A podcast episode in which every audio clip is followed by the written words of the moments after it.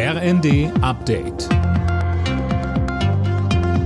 Stündlich neu. Auf den Punkt informiert. Ich bin Finn Riebesell. Guten Tag. Seit heute früh streikt das Bodenpersonal der Lufthansa inmitten der Ferienzeit. Die Gewerkschaft Verdi will so den Druck in den Tarifverhandlungen erhöhen. Die Lufthansa hat an den beiden größten deutschen Flughäfen Frankfurt und München fast alle Verbindungen gestrichen. Rund 134.000 Passagiere sind betroffen, bei denen sorgt der Streik für reichlich Frust. Mirabal von Verdi verteidigte aber das Vorgehen. Wir bedauern das natürlich und wir haben ihn deshalb auch zwischen die Ferienbeginne gelegt.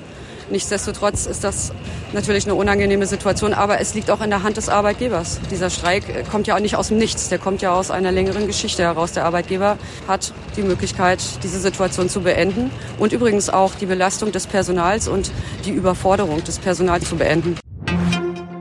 Seit heute an kommt noch einmal weniger Gas über Nord Stream 1 nach Deutschland. Der russische Energiekonzern Gazprom senkt die Liefermenge auf 20 Prozent.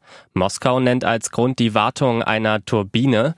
Die Bundesregierung hält das aber für vorgeschoben. Wirtschaftsminister Habeck sagte, Wenn man sich die letzten Wochen und Monate anschaut, gibt es eine klare Strategie die Farce um diese kanadische Turbine spricht da eine eindeutige Sprache. Es wird alles politisiert und Absprachen werden nicht mehr eingehalten. Also eine klare politische Linie aus dem Kreml. In der Debatte um drohende Energieengpässe hat der Städte- und Gemeindebund längere Laufzeiten der Atomkraftwerke gefordert. Mit Blick auf den nächsten und womöglich übernächsten Winter müssten alle europäischen Potenziale der Energiewirtschaft aktiviert werden, sagte Geschäftsführer Landsberg der neuen Osnabrücker Zeitung. Löst Deutschland heute das Finalticket bei der Frauen-EM? Das zeigt sich heute Abend im Halbfinale gegen Frankreich. Das deutsche Team muss dabei auf Angreiferin Clara Bühl verzichten. Sie wurde positiv auf Corona getestet. Anpfiff ist um 21 Uhr.